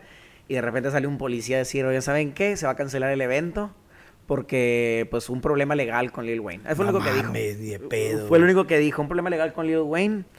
Y todos de que chin, y pues que ah, vamos a avisar qué es lo que va a suceder. Total, pues al día siguiente, pues ya nosotros de que ya nos vamos a regresar a Piedras porque no se va a hacer. Y en la radio dijeron, siempre sí se va a hacer. O sea, pero al, día, si- al día siguiente. Ok, ok. O sea, en lugar de un miércoles fue un jueves, dos días que no fuimos a la escuela. Entonces, este, pues est- estuvo bomba el concierto de Lil Wayne. Este, para nosotros fue impresionante. Después de, o sea, la banda que te gustaba y luego ir a verlo. Entonces salimos de ahí, me acuerdo que dijimos, vamos a rapear nosotros también, vamos a hacer nuestro propio. Lil Wayne tenía un grupo que se llamaba Young Money. Sí, sí, sí, me acuerdo. Este, entonces era como que nosotros queríamos hacer nuestro propio Young Money, ¿verdad? Éramos Chasco, Sosa, y pues en ese entonces no me decía todavía Mickey Ricón, yo me decían mi, Miguelito, Miguel ¿no eras? Miguelito, Miguel García me decían unos. Entonces todavía no era Mickey Ricón. Oye, tal vez tú no sepas que yo en algún momento traté o iba a ser rapero, güey. Escuché una canción tuya. Es la única que tengo. Es- Esa noche. Es, la canción está Se hecha. llama Echa- esa noche se llama. esa noche. La canción está hecha completamente como tú lo dijiste. Lo hice pensando para que la gente la cantara, güey. Empieza con. Hay una mujer de la cual me inspiré. Nada de lo que va en la canción pasa con ella. este, Es de piedras. No, es de. es allá de por donde está el Chapo y todo ese rollo. ok, muy bien. Órale. Pero bueno, no, ella no tiene que ver con el crimen organizado. este, no. Ella no tiene nada que ver, güey. No, lo único que tiene que, que ver ella en esta canción es lo de vamos por agua a la cocina, güey. Literal. Solamente eso. Este. La canción la escribí cada una palabra para que la gente se identificara específicamente como que de mi círculo social o de la gente que salía a los mismos antros que yo. Dijiste, para que pegue, haz de cuenta. Pa- o sea, hay una canción que se escucha de fondo, vodka tamarindo, porque a la raza le mamá el vodka tamarindo Sí, acaba de salir, güey. La verdad es que la canción me fue muy bien, güey. Tengo un grupo de fans en, en, en College Station, güey. Me aman, o sea, me, cada rato me están etiquetando en stories y me ponen de que, que ah, aquí el J Boba y así. No los conozco, la verdad, y siempre les contesto de que, ah, buena vibra y la madre, pero la verdad es que no, no, no las conozco ni los conozco. Y me, me gustó mucho lo que dijiste, que yo hago música para, para mi gente, me pongo qué es lo que les gustaría, y fue algo que yo hice, y fue algo que yo hice con otros dos temas que no salieron, que se quedaron en el horno cociéndose y se descompuso, güey. Este, me separé de, de- en- en- llegaron otros intereses a mi vida, llegaron otras prioridades, dejé eso a un lado. eh, mi productor también tuvo otros intereses y otras prioridades y el proyecto se quedó ahí. Si el güey lo tiene todavía por ahí escondido, yo creo que no estaría de mal. Le voy a mandar un mensaje para terminar esos dos que tenemos ahí en el horno. Sí. Eh, porque eran como una fusión de, de- de rap, ok. pero también tenían todo lo que era como reggaetón, pero no era reggaetón. Mi productor le llamaba dancehall. Ok, sí, sí, sí. Y, y era como esto de, de, de levantar el rap urbano porque me gusta, pero hacerlo comercial, güey, porque la gente le gusta el, el reggaetón y es lo Claro. que escucha, ¿verdad? Y, y ahí como que una vez tengo un amigo que ha tratado, ha, ha terqueado mucho a la música. Su género no es un género que yo crea que sea tan comercial, güey. Y no que me sentí mal, pero sí creo que a lo mejor él pudo haber dicho, pinche boba, sacó 20, vi- 21 mil vistas en, en su primera canción, güey. Sí. Y yo tengo sacando 40 canciones y ninguna ha pasado los 10 mil. ¿Qué cantaba tu amigo? Mi amigo canta, es un, es un rock alternativo, pero más bajo. O sea, no es así el típico Raging Fire, el típico Lumineers. O sea, es como un rock alternativo más suave. Es su propio estilo, güey. Ok. Y yo creo que por eso le está costando, porque es un, es un estilo propio que está tratando de meter en la gente. Pero sí, me fue muy bien con esa canción, güey. Qué bueno, ¿no? Felicidades. Yo le, yo le llegué a escuchar alguna vez, este, porque tengo un amigo que también, yo le ayudé a hacer una canción de reggaetón hace Aldo. tiempo, con Aldo Rivera. Te vi en Peggy con él Ándale, hace una vez te poquito saludé, ¿te y acuerdas? saludé ahí. Bueno, Aldo es muy amigo mío y él grabó en, en el estudio donde, donde yo grabo mis canciones en Piedras Negras, ahí en Paranoia Records. Y Aldo grabó reggaetón y me acuerdo que una vez, así dando la vuelta, puso esa canción y, y me dijo, ah, es de Piedras también, y J Boba, ¿no? El J Boba. Y, a mí también me costó el quitarme el Boba y agregarme el J. Que aunque no sea algo tan fuerte, es como un brinco porque dices tú, ahora, oye, ahora le estoy diciendo a la gente, díganme así porque yo voy a hacer así. Sí. Y si no lo llegas a hacer, es un... ah, pero, oye, ahora la gente me dice J Boba, güey. Está bien, ¿no? Y eh, como dices tú, hay que vencer el miedo de, de- de- del que dirán. Hay Y hacer cambios, güey. ¿Y tú crees que no lo he vencido, güey? He hecho chingos de mamadas y me vale madre lo que diga la gente. Tienes muchos proyectos, qué bueno. Oye, a ver si, si, si al rato escuchamos otra vez la canción ya con más, más a gusto. Oye, te quiero preguntar algo. Dime. Ah, eh, me contabas que ibas a estar en Dallas y vi que fuiste a Dallas a una competencia de freestyle, ¿no? Sí. Ok. ¿Hay algo más que quiera hablar Miguel García de su carrera, Mickey Ricón de su carrera, o podemos pasar a otro tema que es parte de tu carrera, como lo son las batallas de rap? Este, lo de la disquera ya lo, lo vamos a hablar después. Ok, no, no, lo de la disquera lo hablamos ahorita, güey. Se me estaba olvidando. Ok, firmas con Remex, ¿no? Sí. Eh, Güey, yo algún... Remex era los que firmaban pura música tradicional. Pues Remix es regional mexicano. Regional, regional. Yo me acuerdo muy bien que Remex empezó a mandar a la chingada a todos sus artistas de regional mexicano, güey. Y todos estaban muy enojados y yo, que yo seguía mucho el regional mexicano. Y me, o sea, a tanto la disquera como el género, ¿no? Y por ahí llegué a, ¿cómo se llama el dueño de, de la disquera? Hay varios, son dos hermanos, es este Domingo Chávez y este Hernán Chávez. No me acuerdo cuál de ellos, pero daba una entrevista donde decía que quería irse por cosas más comerciales, o no comerciales, pero cosas más, él lo dijo como cosas más internacionales, que por como que ofendió a gente del género. Dije Hernán es Germán, perdón. Pero sí, este, ellos son los, ellos son los que están encargados del- del proyecto. Entonces como que medio ofendieron a la gente del género este tradicional, pero entiendo que sus palabras no de ningún momento eran como para denigrar lo que estaban haciendo. Claro. Pero querían darle un giro y dentro de este giro entras tú, vato. ¿Cu- ¿Cuándo viste esa entrevista tú? ¿Cuánto de eso que dices tú de, de que, que estaban tratando de buscar cosas nuevas? ¿Tiene Hace mucho? un año o hace dos años. Ok.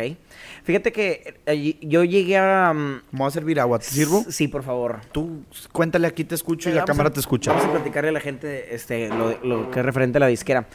Yo mm, siempre he tenido miedo a trabajar con gente, ¿verdad? Que no, que no originó conmigo el proyecto. Es decir, yo empezar de empezar desde pues en Piedras Negras con mis cosas y de repente que venga una persona que no sé, que, que dice de que me gustó tu proyecto, yo te ayudo a hacer, y yo digo, ay, ya se van a meter a mis cuentas, ya se van a meter. Entonces como que me, a mí me da mucho miedo ese, no trabajo en equipo, pero trabajar con gente nueva, ajena al proyecto. Entonces ya había recibido varias ofertas, este, obviamente gracias a, a- cambiar o a invertir en la calidad, empecé a recibir ofertas de personas nuevas y gente me empezaba a platicar un poquito de que, oye, ¿no te interesaría firmar con tal disquera? Y empezaron a llegar varias opciones hasta que la de Remex fue la que me gustó un poquito más y me gustó, lo que más me gustó de Remex es que no tenían rap mexicano, no tenían urbano todavía y apenas iban a empezar y para mí fue un logro, me sentía muy contento, me, me sentía mm, especial, se le puede decir, porque eh, fui el primero en la disquera de, Remex en, ser el primer rapero firmado. Es todo. Qué servicio, ¿eh? No, no, no, ni en Remex así te tratan. Qué buen servicio. No, el, el- el- ese brinco, que ese es otro, otro cambio, tú, J Boba.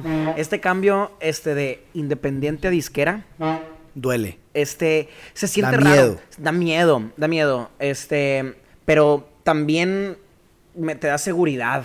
Es como cuando te metes a trabajar en una empresa buena, que te dices, no, este vato trabaja en Google, este vato trabaja en Coca-Cola, en empresas que, que tienen buena marca, que sabes que te tratan bien. Entonces yo estoy completamente seguro que estoy en muy buenas manos. Este, y, y que todos los pasos que voy a dar ahora van a ser para arriba.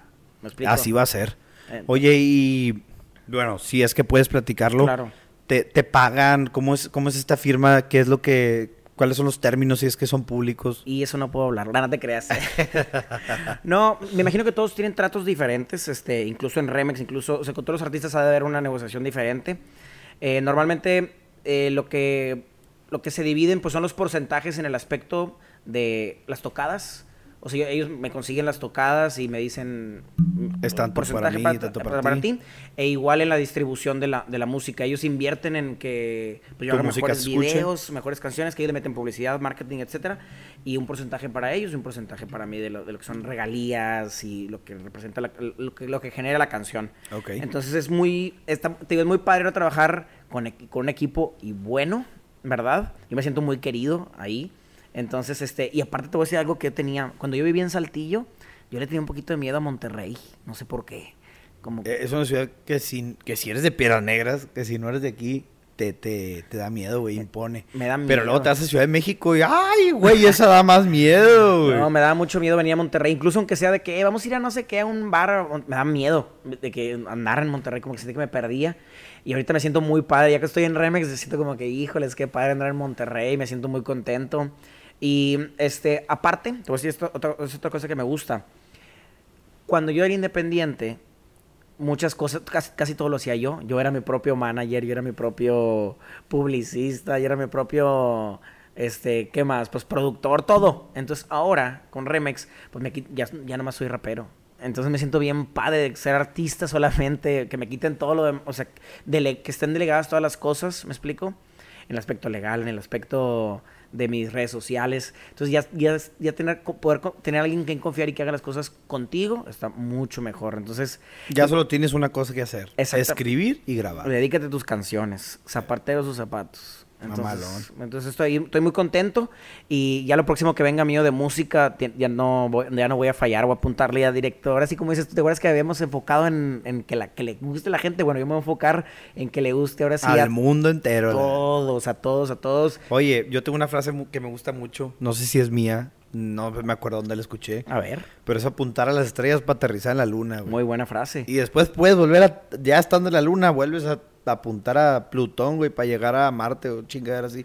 Pero eh, de eso se trata, de estar apuntando algo, Bueno. algo muy arriba. Buena frase. Y, y, pues sí, vamos a tratar de estar en, en- en la luna y en lo que, sí, lo que se venga. Yo ahorita lo que estoy tratando de hacer es este, estoy como tengo muchas ideas, pues en, enfocar, enfo- tratar de centralizarlas o agarrar una idea y que formalizar algo. Que decir, ¿sabes qué? Bueno, vamos uno por uno. Porque ahorita estoy bien emocionado, como firmando de que quiero sacar todo, quiero hacer todo. Y eso es lo que más me cuesta un poquito de saber con qué, con cómo arranco. Oye, ¿y viene álbum, viene EP, viene algún sencillo? Mira, yo creo que siempre he tenido ganas de hacer un álbum. Me imagino que es el sueño de todos los artistas hacer un álbum conceptual que funcione. Pero todavía no. Yo creo que ahorita lo que voy a empezar a hacer son sencillos con video. Y cuando algo funcione, que tenga mucha atención de la gente, voy a hacer un álbum conceptual mamastrófico. ¿Eh? Sí, me lo imagino. Sí. Una, una recomendación y algo que me encantaría que tomaras en cuenta, Dime. escucharas e hicieras, solamente si te parece una buena idea, Claro. es que mucha gente demerita los sonidos tradicionales mexicanos, como lo viene siendo este la cumbia, el tradicional mexicano y este, bueno, esos son los que se me ocurren ahorita y el mariachi. Cristian Nodal creo que ha hecho algo muy chingón en meterle mariachi a sus canciones y volverlas de pues no te voy a decir que internacionales, pero vamos a suponerle que latinoamericanas porque se escuchan yo creo que hasta en Perú y la madre, tiene mucho alcance él. Y también otra persona que veo que no es mexicana, güey, Ok.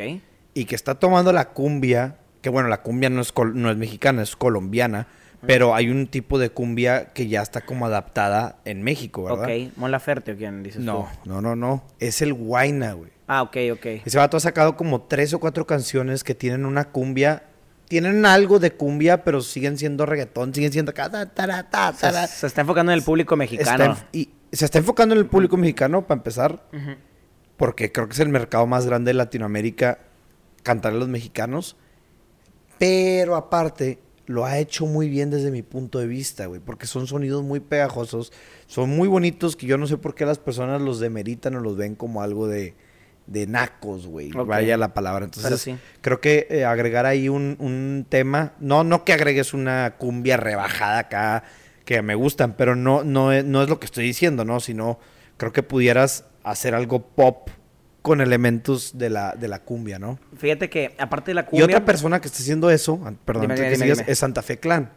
que le metió rap ahí a la cumbia y sacó un álbum completo de puras cumbias. Y ahora sí, ya, perdón. Sí, y digo, yo creo que todas esas fusiones, con que estén bien hechas, su- suenan bien. Ándale, Yo- bien yo- hechas, bien, no, no. Claro, porque a veces, a veces yo creo que muchos artistas quieren forzar la fusión de que ah, vamos a hacer una cumbia dubstep con y arruinas. eso no jala, Y ar- arruinas, arruinas el concepto.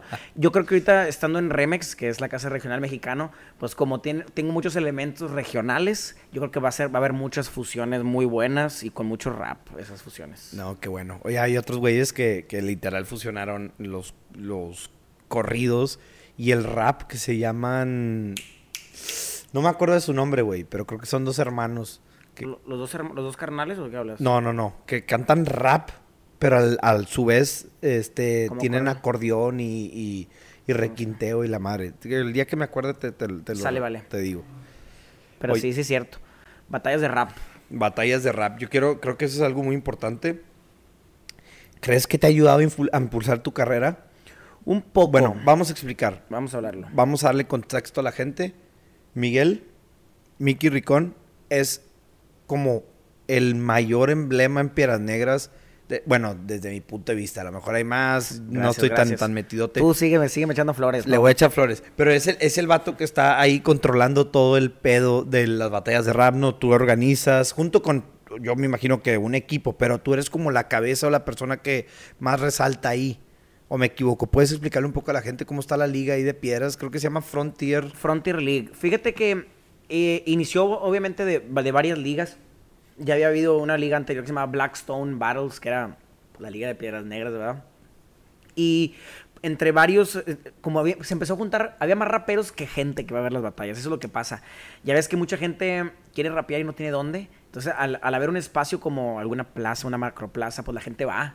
Y dice, aquí puedo rapear, no, pues déjame, voy a rapear. Entonces empezaron a salir todos los raperos de la ciudad. Y pues lo que importante era tenerlos en un lugar o, o darle un formato a, a eso, a que hubiera un orden. Entonces se creó Frontier League. Yo no lo inicié ese proyecto, es decir, ya yo, yo entré yo entré como juez, primero me invitaron como Ok. juez y lo disfruté tanto que una vez dije, híjoles, me están dando ganas de meterme a rapear. Porque también como credibilidad, como ser un juez de alguna competencia, no solo de batallas de rap. Cuando eres Hay que juez, saberlo hacer. Claro. Y yo, como ellos, no- a lo mejor muchos de ahí son generaciones nuevas, a lo mejor algunos no me conocían o decían, ¿por qué este está de juez sin idea de rapear y que no sé qué? Bueno, entonces dije, ¿sabes qué? Me toca demostrar por qué me ponen de juez, por qué me... Y órale, cabrón. Órale. Dámele, perros. Entonces empezó una liga de... Haz de cuenta que esa liga, te voy a explicar cómo es, es como una FMS, si has visto las batallas de México. Sí. Es como una FMS, somos 10 raperos. Y entonces haz de cuenta que ya había esos días, yo era juez, y descendieron cuatro. Iban a ascender cuatro nuevos. Entonces se hizo un torneo, de- un torneo de ascenso para entrar y yo ascendí en esos, en esos cuatro. Ok. Entonces ahorita estamos en esa liga de esos 10. Ya ahorita ya, ya en los 10 pues son puro, somos puro fregón, ¿verdad? Me incluyo porque por algo estoy ahí. Pero puro fregón. Oye, pero me impresiona cómo lo hacen, güey. O sea, al- no de que, que rapen bien, sino de que es algo bien estructurado. O sea, hay un formato, como dices, hay un, hay un, como dije, hay una pinche estructura que parece que están haciendo, bueno, lo están haciendo algo profesional, o sea. Sí, sí, sí, sí. Y, y la- te voy a ser sincero, fue porque entré yo. Cuando entré yo, eh, yo les dije, lo, lo hacíamos en una cúpula, ahí mismo en la macroplaza. Yo dije, ¿sabes qué? Necesitamos... La concha acústica, que le llaman. Pues, pero- ah, no, ok, la, ya, ya me acordé. Acá en el kiosco que está. como en un kiosco. Entonces yo decía, necesitamos dar un brinquito. Y a lo mejor la concha acústica tampoco es el Estadio Azteca, pero, pero era un lugar más grande y la gente iba a decir, ay, eso ya están cantando la concha acústica. Y pues bueno, agregamos formatos, jueces, DJ, porque no teníamos DJ. Ya tenemos, era nomás pon la pista en, la, en. Ahora ya hay sonido, ya hay micrófonos, que era a capela. Antes íbamos a rap- y rapeábamos a capela. O sea, ponían el beat y sin micrófonos y vámonos.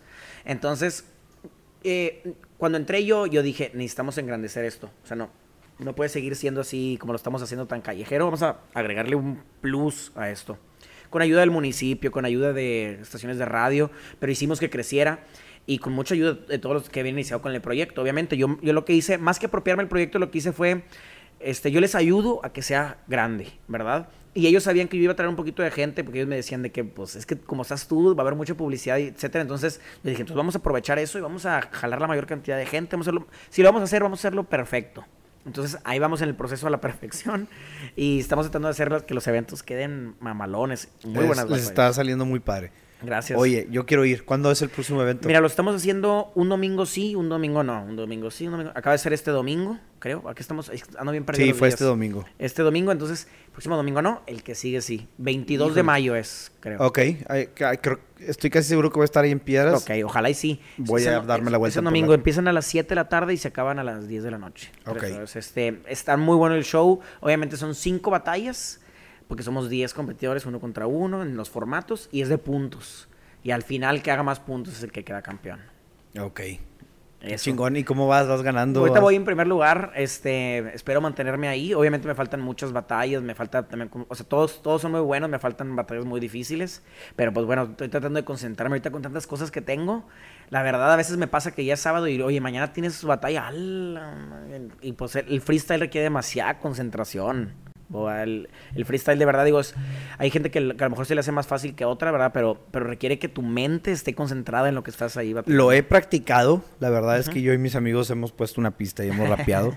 y es algo que es de práctica como todo.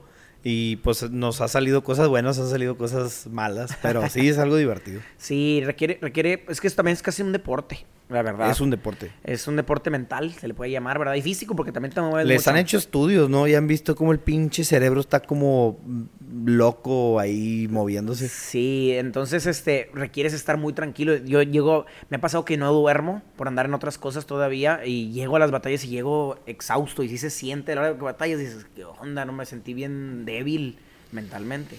Entonces, el- para el freestyle sí se requiere practicar porque obviamente el cerebro tienes que estarlo constantemente estimulando con palabras, con ideas, con práctica. Y yo creo que en Piedras Negras hay muchos raperos que le dedican casi el 100% al freestyle. Entonces hay raperos que vienen bien concentrados. Oye, güey, y me interesa, me llama mucho la atención cómo, cómo hay tanto respuesta de la gente, güey. O sea, hay- va- va- se ve que va bastante gente, Sí, se sí ve va. que la gente se anima, se, se pone pilas. Mi pregunta es, ¿esta liga solamente es de Piraneras o hay gente de Acuña, hay gente de Zaragoza, hay gente de la región, digo El Paz, de Carrizo Springs, yo qué sé, que vienen a ver estas batallas y a lo mejor incluso hasta rapear? Fíjate que es, la invitación es abierta, ¿verdad? Es para todos. Obviamente como la liga es de 10, son los 10 que pasaron el ascenso. Pero en el ascenso había mucha gente que venía de Musquis, de Monclova, de Acuña. De, en esos 10 hay uno que es de Acuña. Ok. Entonces ese sí quedó de Acuña. Entonces, este, sí, es, es de, de todos los alrededores de la región, se le puede llamar, ¿verdad? Pero hay una invitación abierta que si alguien viene de, de Monterrey o viene de otra ciudad puede ir a participar. Es una liga. es una liga. Obviamente hay que calificar esa liga, pero hay batallas de ascenso para entrar a esa liga. Entonces ahí empiezan.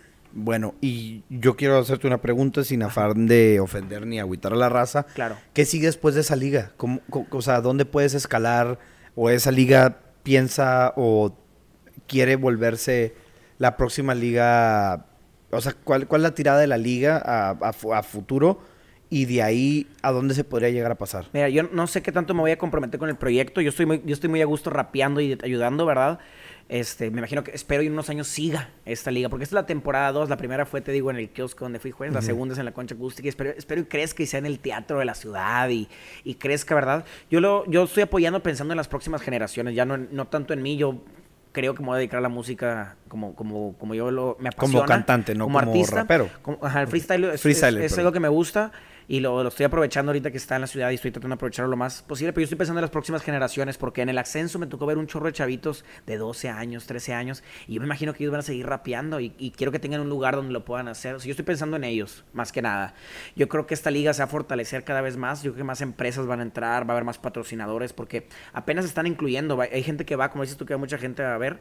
Apenas está yendo la gente a echarle ojo y se está preguntando y se está involucrando. Y oye, yo te ayudo con esto. Y oye, yo quiero que mi marca aparezca. Quiero que mi logo esté ahí. Yo quiero que mis, mis camisas. Ya muchos raperos ya, ven, ya vienen patrocinados de que llevan gorra de, de empresas. Entonces, este.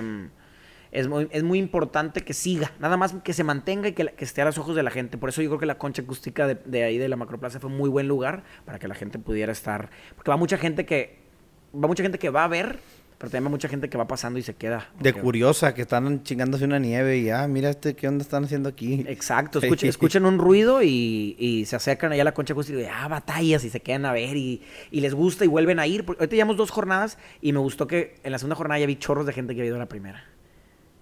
Que les gustó el pedo. Exactamente. Entonces, pues va a seguir yendo. Van a ser nueve jornadas. Espero verte en las próximas para que vayas a ver. Te va a encantar, te lo prometo, ¿eh? Oye, y entonces de esta liga hay manera de subir a la FMF o cómo está la escalera, qué es lo que puede ver. Mira, esta liga todavía está ajena a, otras ligas, pero para entrar, por ejemplo, a la Frontier League, eh, si, tú dices, oye, soy de piedras o de la región y quiero empezar a entrar a mínimo esa liga de la concha acústica que está muy fuerte, em, yo voy a empezar a hacer torneos, ahí sí voy a estar muy metido, en las de ascenso. Vamos a hacer unas. Ahorita vamos a empezar con uno de duplas. O sea, es decir, si tú dices, hijo, no puedo solo, bueno, te vas con, con alguien, ¿verdad? En equipo. O sea, de dos, torneo de dos, haz de cuenta. De duplas, va a ser en piedras. Todavía está por confirmar muchos datos, pero va a ser en junio. La, primera primera de duplas, que son puntos para el ascenso. O sea, tú y tu dupla harían puntos para entrar al ascenso. Si el otro no los quiere aprovechar, bueno, mínimo tú que si yo sí quiero ascender, pues ya hiciste puntos. ¿Verdad? Esos, esos van a ser entre jornadas. Como es un domingo, si un domingo no, bueno, un domingo donde no, ahí va a haber un domingo de ascenso. ¿Me explico? ese, es el, ese es el objetivo, más el orden, más o menos, de cómo sería. Pero para subir de, la liga esa a subir a una liga mm, con más renombre. Por ejemplo, apenas estamos creciendo, es decir, apenas estamos tratando de que funcione fuera de Piedras Negras. Em, yo estoy tratando de ir ahorita en Estados Unidos a muchos a muchas batallas. ¿Te acuerdas que te, vi que fuiste a Dallas? Acabo de ir a Dallas. Son eventos que mueve mucho Red Bull, mueve mucho. Hay muchos torneos de supremacía que le llaman, que son torneos muy grandes de freestyle internacionales. Entonces, esos torneos, eh, mínimo, aunque vayamos a competir, vamos un poquito más a, conseguir los contactos de gente que nos ayuda a, más cosas, ¿verdad? Este, entonces, más que nada, de, a lo mejor de esa liga todavía no sale alguien, pero ya existe la oportunidad de, oye, ¿sabes qué? Este rapero es muy bueno, vamos a llevarlo a competir a Monterrey, a Distrito Federal, y a competir con otros, con otros competidores, ¿verdad? De otros, otros raperos de otras ciudades, porque el objetivo es que alguno llegue a estar en una liga súper grande como la FMS, por ejemplo. Sin demeritar a la suya, está muy profesional y se ve muy chingón todo el rollo, y los raperos se ve que les apasiona y lo hacen con todo el corazón.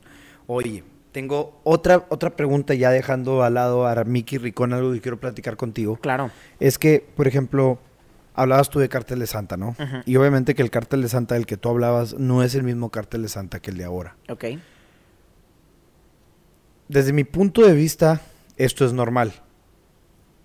La gente dice, no, es que ya no habla lo mismo, ya no canta lo mismo, canta no sé qué pedo. Es completamente normal, güey. Ellos cantaban, tenían, vivían eran parte de un entorno completamente diferente. Empiezan a hacer dinero, empiezan a salir adelante y empiezan a, cambiar su música a su entorno o su, ¿cómo se dice? Pues sí, están viviendo su estilo de vida, están viviendo otras cosas. Por ejemplo, ahora que, que, el Babo saca un álbum que se llama Viejo Marihuano, literal está diciendo, güey, soy un viejo marihuano, ya no tengo nada que hacer, somos chidos, esa es una canción que dice, somos chidos, perro, bien tranquilos, perro, disfrutamos, que o sea... Eh, eh, su música va cambiando, ok, no te gusta, güey, está bien, no te puede, está bien que no te guste, que quieres el cártel del 2000, no sé qué, está bien, no pasa nada, pero ya no son ese cártel y no lo van a volver a hacer, güey, aunque te duela. Y creo que lo mismo pasa con Bad Bunny, güey, de que quieren que sea el Bad Bunny que era trapero y que la madre y que esto, y como lo ha dicho Bad Bunny, ¿quieres escuchar al Bad Bunny en el 2017? Métete en YouTube, güey, y ponle, tú no mete cabra y me pon todas las canciones que saqué en el 2017, güey, voy evolucionando, soy otra persona. Ok, ah, no era pregunta, lo estaba diciendo, pero ahí te va. Quiero que tú me contestes o me digas qué piensas desde tu punto de vista. Claro. Este, voy a hacer una respuesta bien larga. Este, ¿te gusta larga? No te creas, ahí te va. ¿Qué pasó, compadre? ahí te va. Eh, dala y voy a anotar algo en el teléfono, no es que no te esté poniendo atención. Y ponme atención, boba, no te creas. No, fíjate que yo creo que al ser artista, uno hace lo que le gusta mezclado con lo que le gusta a la gente. ¿Verdad? Porque estaría horrible nada más hacer algo para que le guste a la gente, pero que a ti no te gusta. Ya no serías artista, ya no te sentirías bien. Entonces, yo, por ejemplo, a mí el nuevo disco de Bad Bunny casi no me gustó, sinceramente. Hubo una que otra que sí me gustó, pero... ¿Pero crees que sea un mal disco? No, yo siento que... El que no te guste no significa que sea malo. No, para nada. A lo que, es lo que yo le he dicho a mis amigos, pero no entienden. Sí, y no, quieren entender. Yo lo que voy es que a Bad Bunny le gustó, por eso lo hizo. Y yo entiendo lo que está tratando de hacer, ¿verdad? Igual lo que mencionabas de Cártel de Santa, yo entiendo que Cártel de Santa está haciendo... O sea, a lo mejor en ese momento ellos sienten eso y lo están haciendo. Y está bien. A lo mejor no me gusta, pero no significa que, oye, tienes que ser como eras antes. Pues qué aburrido, me explico. Yo, igual yo, yo, no, yo creo que pues ya no voy a ser como la legacía. No, definitivamente. No, y te voy a decir lo que yo pienso de Cártel de Santa, digo, es mi opinión. Yo creo, no creo que a lo mejor no tengo la razón, ¿verdad? Porque no, no estoy ahí como co- en el estudio cuando están ellos. Pero también ellos quisieron dar una evolución. Yo creo que también ya las canciones que están haciendo ya no, no son ni siquiera el mismo género, son un poquito más trap. ¿Te has dado cuenta que le he metido un poquito más de trap?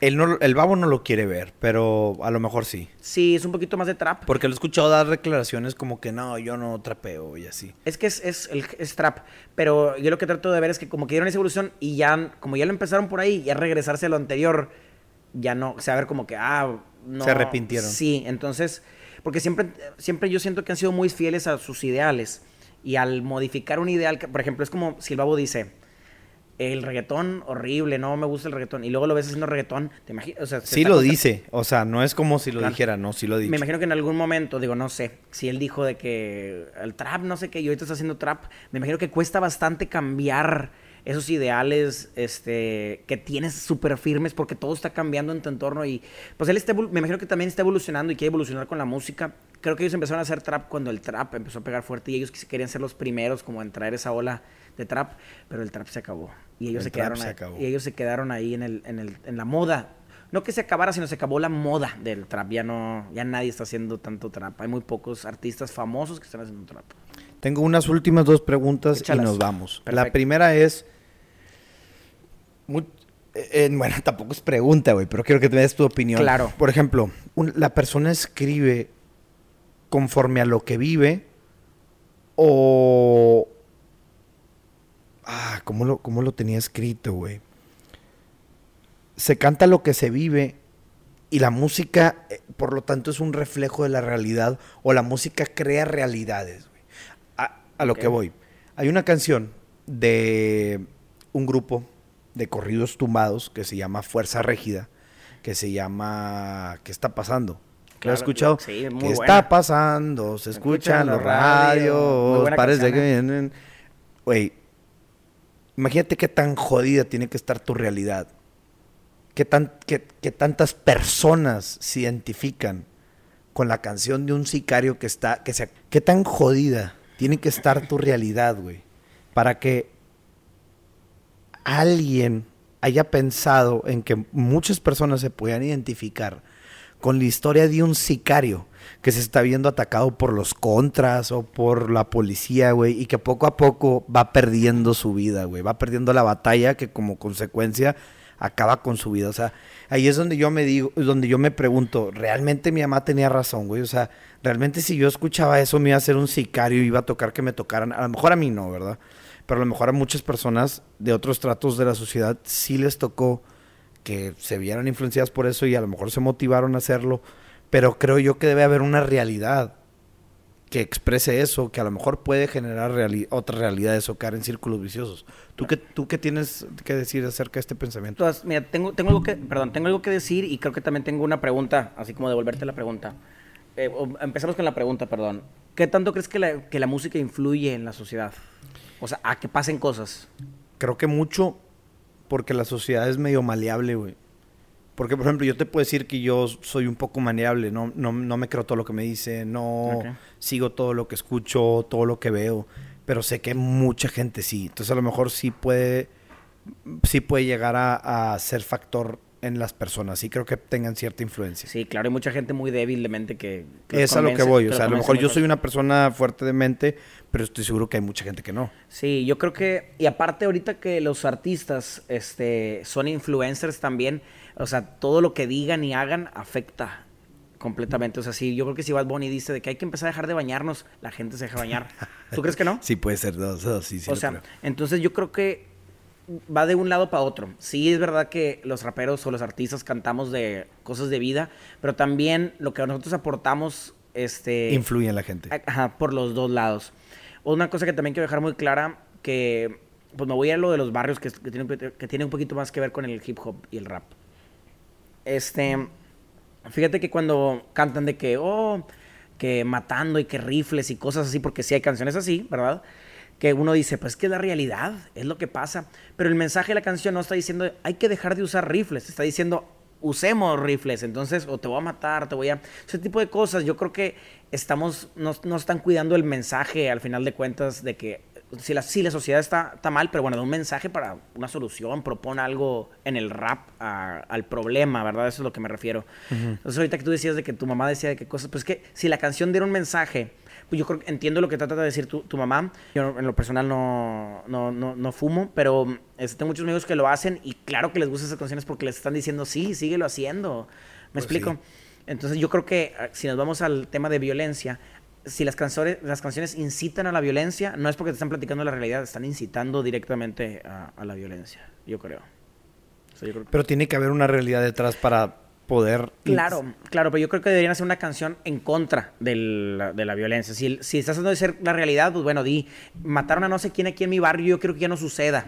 Sí, sí, sí. No, digas de que lo mataron, nos vamos a vengar, pues oye. Sí, no te, no te mames. Me explico. Sí, no, estás generando más odio, más violencia, más...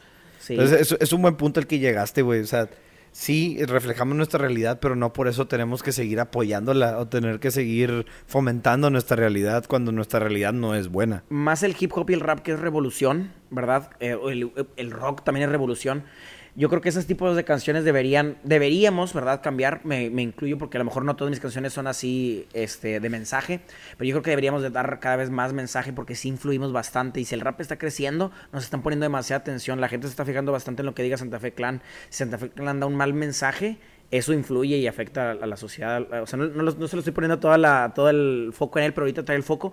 Entonces yo, yo les, eh, es un les, les hago invitación a todos los artistas a que cuiden bien las palabras, lo que tuitean, este, o lo que hacen, el ejemplo que dan. Tenemos que ser al final de cuentas un buen ejemplo, porque si queremos que la sociedad cambie, empieza por, lo, por nosotros, 100%.